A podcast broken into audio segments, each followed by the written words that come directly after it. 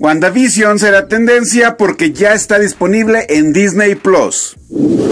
Dustin Diamond será tendencia porque confirma que padece cáncer en fase terminal.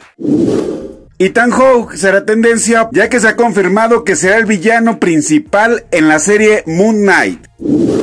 Mortal Kombat será tendencia porque se acaban de revelar las primeras imágenes de esta nueva película. Esto es lo que será tendencia mañana.